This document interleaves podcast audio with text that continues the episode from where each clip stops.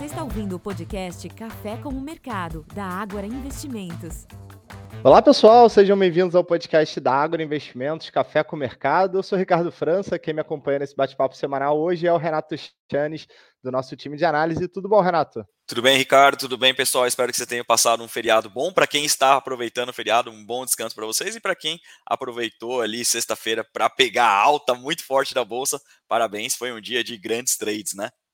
Exatamente, né? Estamos gravando esse podcast aqui é, com uma hora, do, quase duas horas já de pregão. O Ibovespa subindo mais de 2% nessa sexta-feira, entre o feriado e o final de semana. Aqueles que operaram é, naturalmente conseguiram, pelo menos nessas, nesses primeiros momentos do pregão, é, surfar uma boa alta. Semana bastante movimentada nos mercados, né? Com a super quarta-feira, decisão de juros nos Estados Unidos, decisão de juros aqui no Brasil, o Copom voltando a cortar a Selic em meio ponto percentual, já conduzindo a nossa taxa básica de juros para 12,25%, e nos mercados, assim como uh, a sexta-feira muito positiva para o Ibovespa, a semana em geral foi de alta expressiva para os mercados mundo afora, nesse, nesse horário que estamos gravando, no acumulado da semana, o Dow Jones subindo mais de 4%, S&P com alta próxima a 5%, Nasdaq então com uma performance ainda mais, mais expressiva, e na Europa não muito diferente, todos os índices caminhando para um, um fechamento de semana no território positivo. Vamos começar falando um pouco sobre essa super quarta-feira, né? Aliás, já faço um convite, porque no, no mesmo dia, né, na quarta-feira à noite, os nossos economistas gravaram uma live que está disponível no YouTube para comentar sobre a decisão de juros no Brasil e também nos Estados Unidos. As decisões essas que não surpreenderam, né, Renato? Nos Estados Unidos, é, conforme era amplamente esperado, o Fed, o Fed é, optou pela manutenção dos Fed Funds naquele patamar entre 5,25% e 5,5% ao ano.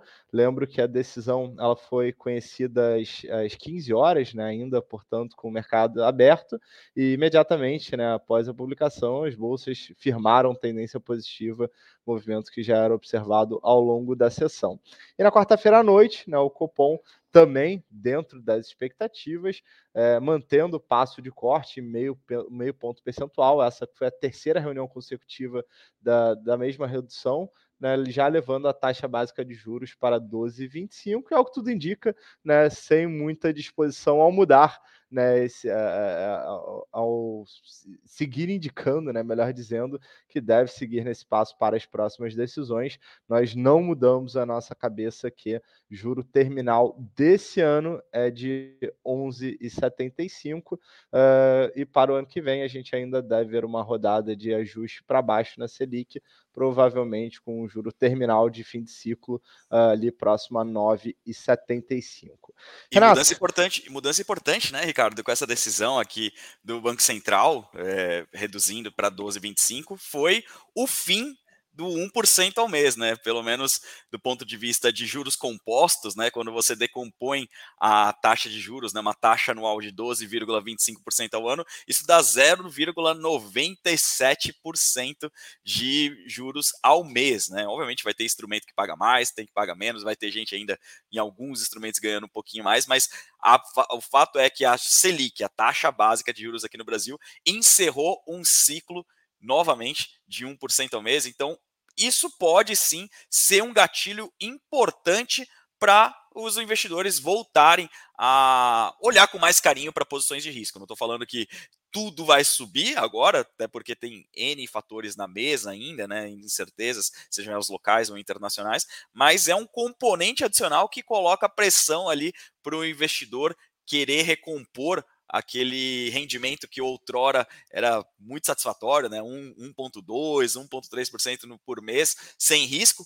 Agora esse ciclo acabou. A gente espera que por um tempo demasiadamente longo aqui no Brasil, a gente sabe, os ciclos eles vêm e vão, mas por hora se encerra o ciclo do 1% ao mês, né, Ricardo? É, exatamente, Renato. E é curioso, né? Porque ao mesmo tempo que a gente está discutindo aqui nesse início podcast uma reação muito positiva dos mercados acionários mundo afora nessa semana, uh, não dá para falarmos uh, que a gente teve uma melhora de fundamento no Brasil. Né? Ainda que a Selic tenha seguido nessa trajetória de queda, tem esse, tem esse fluxo, né, provavelmente motivado por uma redução do, dos rendimentos da, da, renda fixa, que pode migrar parcialmente para a Bolsa, mas a gente tem que lembrar que essa semana também ela foi marcada por muita volatilidade na curva de juros aqui no Brasil, principalmente relacionada uh, a uma preocupação super válida, diga-se de passagem, com o cenário fiscal. Né? Isso porque eh, o próprio governo né, deu algumas declarações é, no sentido de que pode eventualmente alterar a sua meta de zero déficit fiscal para o ano calendário 2024. É, é, é bem verdade que grande parte do mercado já não comprava muita ideia né, da viabilidade dessa meta ser alcançada para o, ano, para o próximo ano calendário, mas quando a gente vê uma sinalização do próprio governo né, mudando um pouco seu discurso em relação a essa meta, naturalmente coloca ainda mais preocupação sobre a evolução dessa trajetória fiscal. Então, foi uma semana realmente muito conturbada desse ponto de vista. Apesar da alta da, das bolsas, né, apesar da queda da Selic, eh, a gente reconhece aqui um, alguma piora do ponto de vista fiscal. Agora, a gente está discutindo aqui principalmente cenário doméstico né, nessa semana, mas diria que uh, juros nos Estados Unidos e principalmente a perspectiva para uh, o futuro da política monetária, ele acabou sendo mais uma vez o mais relevante para o rumo dos negócios. Né? Diria que essa alta do, da Bolsa brasileira ela está mais amparada no cenário externo do que propriamente aqui no Brasil, correto, Renato? Exato. É, quando a gente olha ali para componente né, de, de variáveis de risco, o, o, exterior ele acabou contribuindo de forma demasiadamente positiva para a gente, né? As bolsas lá, lá fora, né? Seja Europa, seja Estados Unidos, caminhando para é, completar aqui cinco sessões consecutivas de valorização, muito em função do que? Da perspectiva de que o pior já passou, entre aspas, né? Não que os juros vão começar a cair, inclusive após a coletiva de durante a coletiva de imprensa, né, após a decisão de política monetária, o Jerome Powell basicamente cortou qualquer possibilidade dos jornalistas seguirem com, com, perguntas relacionadas a corte de juros, ele falou: não estamos cogitando corte de juros, nós estamos cogitando ainda se há espaço para a taxa de juros subirem. Então, com o, o, a manutenção dos juros americanos na, no patamar atual de 5,25 a 5,5 na quarta-feira e na sexta-feira, dados nos Estados Unidos mais fracos do que esperado, né, seja o payroll, logo pela manhã, mostrando a criação de vagas aquém do que se esperava, junto depois com o ISM, né, que seria o equivalente a um PMI, né, um índice de gerente de compras, um, um, gerente de atividade, um índice de atividades, também mais fraco que esperado, achei que cresce muito o coro no mercado de que, ó, talvez o juro não caia amanhã, talvez não caia no primeiro semestre do ano que vem, mas não sobe mais. E o simples fato de não subir mais já é um alento muito forte para investimento. Né? Eu acho que eu, eu, já comentei aqui nesse podcast, mas em demais é, publicações nossas, né, que o, o, risco, né, todo, toda assunção de risco, ela é como uma escadinha, né? E o primeiro degrau dessa escadinha é a taxa de juros americana. Se a taxa de juros americana continua a subir, esse, esse degrauzinho ele fica mais alto, né? Então é super complicado de ah, para eu, eu tomar risco na renda variável americana? Quanto que eu exijo a mais que o título público americano? Quanto que eu exijo de risco adicional para tomar risco Brasil, risco de ações do Brasil? Então, a mera perspectiva de que o juro americano não suba mais já é uma música aqui para o ouvido dos investidores. Isso não tira pelo contrário, né, os riscos da mesa. A gente ainda tem um ambiente bastante é, desafiador, seja do lado dos conflitos no Oriente Médio, que impõem um viés de alta para os preços do petróleo, seja a incerteza sobre a dívida americana, a trajetória da dívida americana, o, o tesouro por lá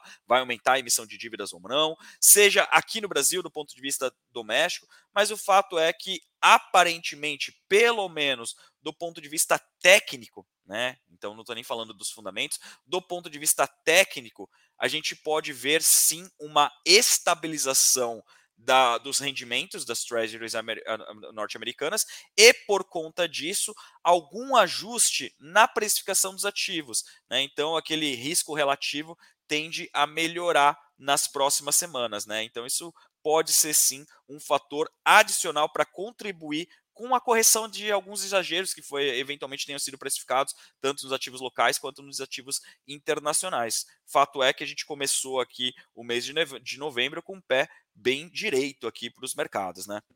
É, exatamente, Renato. E só dando luz aqui a esses números dos Estados Unidos que você comentou, é, o payroll que foi divulgado na sexta-feira, ele informou a criação de 150 mil vagas de emprego, a previsão era 183, né? Então, o resultado de fato abaixo das expectativas. Com isso, a taxa de desemprego norte-americana ela subiu a 3,9% em outubro o mercado tinha uma previsão de 3,8%, e um outro dado também que é bastante relevante, né, o salário médio por hora, ele teve uma alta de 0,21% em outubro, antes de setembro, a previsão era 0,3%. Então, o salário médio ele cresceu é, um pouco menos do que os economistas projetavam. Outro dado também que acabou uh, animando os investidores é aquela típica, é, é, aquele típico evento, né? Quando você tem um dado ruim, acaba sendo interpretado como uma boa notícia para o, os investidores. Uh, a geração de emprego do mês de setembro, quer dizer, do mês anterior, ela foi revisada para baixo. Então, mostra não só dados mais fracos em outubro, como também os dados anteriores eles foram revistos para baixo. Setembro revisto para baixo, mês de agosto também foi revisto para baixo. Então, todo esse conjunto de informações deixou o mercado é, um pouco mais confiante né, desse processo de, de, que esse processo de política monetária restritivo nos Estados Unidos ele vai é, permanecer nesses níveis. De todo modo, né, e provavelmente vai ser a discussão que a gente vai dar mais luz daqui em diante, é, é o impacto né, dessa atual política é, monetária nos Estados Unidos em termos de atividade econômica. E aqui cabe o ponto de alerta. É importante que a gente consiga é, ver um, um, cenário de alguma estabilização né, dos juros norte-americanos, principalmente aqueles vencimentos mais longos, né, ao título de 10 anos que você muito bem se referiu, mas a gente passa a olhar com mais atenção a perspectiva para a economia. Lembrando que né, é, vai ser muito difícil imaginar que os Estados Unidos conseguirão uh, evitar algum tipo de recessão em algum momento do ano calendário 2024. Então, não, não dá também para a gente achar que todos os problemas foram, foram solucionados de forma imediata. Eu acho que tem um, um vento favorável a partir né, dessa queda do rendimento dos treasuries. Treasury de 10 anos chegou a bater mais 5% ao longo do mês passado, está fechando a semana mais próximo de 4,5%, né? É um alívio importante, só que a gente não pode ignorar né, os efeitos desse juro mais alto uh, em termos de atividade econômica, principalmente para o ano que vem. Então não, não tem muito segredo aqui, a gente vai ter que continuar acompanhando com uma lupa né, a evolução desses dados lá fora, que provavelmente continuarão sendo os direcionadores mais relevantes para a formação de preço internamente. Renato, é, queria trocar um pouco o assunto aqui, só porque né, é extremamente relevante. A gente está ainda né, no, na fase inicial, vamos dizer assim, da temporada de balanços aqui no Brasil. E essa semana, né, várias companhias publicaram seus números e principalmente na, na quarta-feira, a gente escreveu ali umas oito análises de, de resultados. Uh, pelo menos aquelas companhias que a gente tem dado mais luz, né? Várias empresas que estão sendo recomendadas nas nossas carteiras, entregando números mais sólidos. Né? Aqui do meu lado, por exemplo, a Prio, a companhia de petróleo, divulgou um, um resultado recorde com aumento de produção ao mesmo tempo em que conseguiu capturar o benefício do petróleo mais alto. O petróleo subiu 10% no terceiro trimestre em relação ao segundo tri. Então, PRIO é um nome que a gente tem recomendação de compra. CCR também divulgou um resultado acima das expectativas de mercado. Ponto importante aqui, a companhia teve uma ligeira, é bem verdade, redução na alavancagem, mas é importante. Né? Essa queda na alavancagem Uh, primeiro, que traz um alívio né, do ponto de vista dos resultados financeiros, segundo, que vai criando um ambiente mais favorável para que a companhia né, tenha poder de fogo para eventualmente entrar em novas concessões. Então, bom balanço da CCR, um bom balanço da Prio, uh, Vulcabras, né, uma das poucas opções de varejo que nós temos qual de compra, também divulgou um resultado consistente. Vale a pena é, aprofundar os detalhes que a gente vai interesse lá no nosso, no nosso site de conteúdo, o Agora Insights. Algum destaque do seu lado? Claro, e eu acho que tem alguns pontos interessantes. Você trouxe alguns nomes que são intimamente ligados à atividade econômica, né? E acabaram sendo surpresas. Mas eu acho que tem um destaque dessa semana que é um nome que não costuma dar surpresas, né? É uma empresa extremamente resiliente, extremamente previsível, mas o mercado acabou apostando um pouco baixo, o papel voou na quarta-feira com a divulgação, que foi a Vivo, né? A Vivo, Telefônica Vivo, né? Você tem ali uma grande recorrência de receitas, basicamente o, valor das assinaturas sendo pago mensalmente e com a conversão de contas pré-pagas para pós-pagos, ajudando ali no crescimento. E o crescimento de receita foi um fator ali que animou muito os investidores, né? A despeito da taxa de juros alta, a despeito da atividade econômica mais fraca, a empresa tem conseguido fazer muito bem essa migração, né, do usuário pré para o usuário pós, o que aumenta a recorrência de receita, dilui o custo fixo, né? Então você ganha uma alavancagem operacional interessante e junto com isso, é, essa toda essa previsibilidade naturalmente se, se transforma no quê? Geração de caixa e no limite se torna dividendo. Né? Então, um nome como esse, ele acaba ganhando muita atratividade num cenário que juros caem. É por isso que, por exemplo, incluímos as ações da, da Vivo na nossa carteira. Outro nome que surpreendeu positivamente, foi até o motivo dela estrear na nossa carteira novamente, foi Marco Polo. Marco Polo, ainda com alguns, algumas entregas legadas né, do Caminho da Escola, que é aquele programa federal para compra de ônibus escolares para as escolas é, públicas e, e, e, públicas municipais e estaduais, é, isso tem uma componente importante, né? São, os ônibus menores têm margem um pouco mais altas, né? Então é a, a Marco Polo ali é, com resultados bastante resilientes, surpreendendo inclusive tanto a gente quanto o consenso, né? A gente já estava acima do consenso, a gente já tinha uma expectativa de que Marco Polo seria a estrela da temporada nos bens de capitais, mas ela não superou, né? Ela veio com um EBITDA 21% acima do que a gente esperava e quase 30% acima do que o mercado esperava. Então aqui é uma surpresa bem, bem relevante. Esse início de temporada, inclusive, Ricardo, acho que esse aqui é um ponto importante para trazer, né? A gente está bem no comecinho. Pode, pode trazer de volta o investidor, investidor não, dois investidores que estavam fora do nosso mercado, né? É, até porque agora você tem um ambiente internacional que pode ajudar tecnicamente, né? Que a gente comentou sobre taxas de juros mais, mais, mais baixas, ou pelo menos não tão altas, junto com resultados operacionais melhores do que esperado aqui no Brasil. E aí eu queria até chamar a atenção aqui para a questão dos fluxos, né?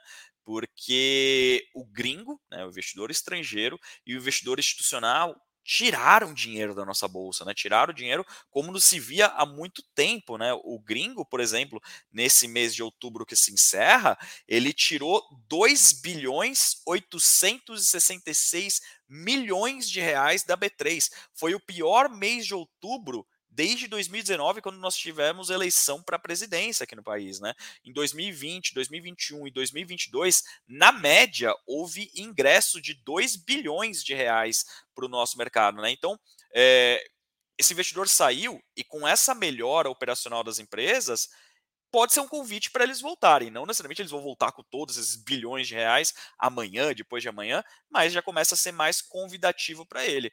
E aí você começa a ter um ambiente de melhor precificação para os ativos. Né? Acho que um exemplo bem cabal de como ficou ruim o ambiente para precificação foi a Mali Metal Leve nessa né, semana. É, por uma falta de demanda por parte de investidores-chave, né, sobretudo institucionais e, e estrangeiros, a empresa ela precificou o follow-on dela essa semana a 28 reais. Isso, pessoal, representou 30, exatamente isso, 30% de desconto em relação ao fechamento do dia anterior. Ou seja, faltou demanda. O institucional fechou a torneirinha, o gringo fechou a torneirinha, então isso faz com naturalmente o preço dos ativos é, comece a sofrer em alguns casos. Né? Então, é, talvez entremos aqui num período mais vantajoso para fluxo por conta de um ambiente técnico melhor, juros em baixa aqui no Brasil e estáveis no exterior, e operacionalmente falando, as empresas superando. Não vi nenhuma empresa aqui, por enquanto, né, nessas, nessa uma semana e meia aqui de publicação, que surpreendeu muito negativamente. Talvez a, a, a, o, o, patinho feio da temporada tenha sido a VEG, que foi a, a abertura da temporada, mas logo em seguida a maior parte das empresas surpreendendo, e a VEG, inclusive, já devolveu, já recuperou quase todos aqueles 10% que ela perdeu junto com a divulgação do resultado, Ricardo.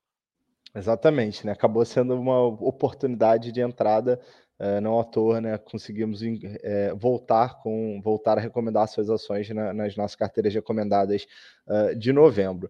Bom, pessoal, acho que a gente passou aqui rapidamente pelos principais pontos que movimentaram essa semana. De fato, para a próxima semana, a gente vai ter uma temporada de balanços muito mais quente aqui no Brasil. Né? Então, o, além do cenário macro, a gente vai continuar dedicando maior espaço nas nossas análises à, publicação desses números, vocês encontram essas informações atualizadas lá no Agora Insights. Todo dia, no nosso relatório fechamento de mercado, a gente tá, tem apresentado também tanto a análise dos balanços que foram divulgados, como também as expectativas para aquelas companhias que ainda publicarão seus números. Vale a pena conferir. No mais, né, um olhar atento ainda à evolução desses dados econômicos, sobretudo nos Estados Unidos. Acho que, né, me parece que o cenário externo ele vai continuar preponderante na formação de preço aqui uh, no, dos ativos locais. Renato, algum ponto uh, em adição?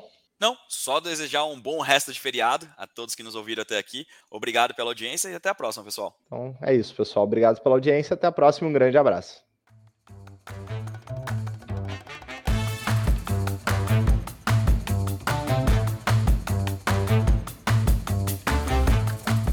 Este podcast não representa promessa de compra e venda ou recomendação de qualquer ativo financeiro, sendo única e exclusiva responsabilidade do investidor a tomada de decisão. Consulte os riscos das operações e a compatibilidade com o seu perfil antes de investir. Rentabilidade passada não é garantia de rentabilidade futura.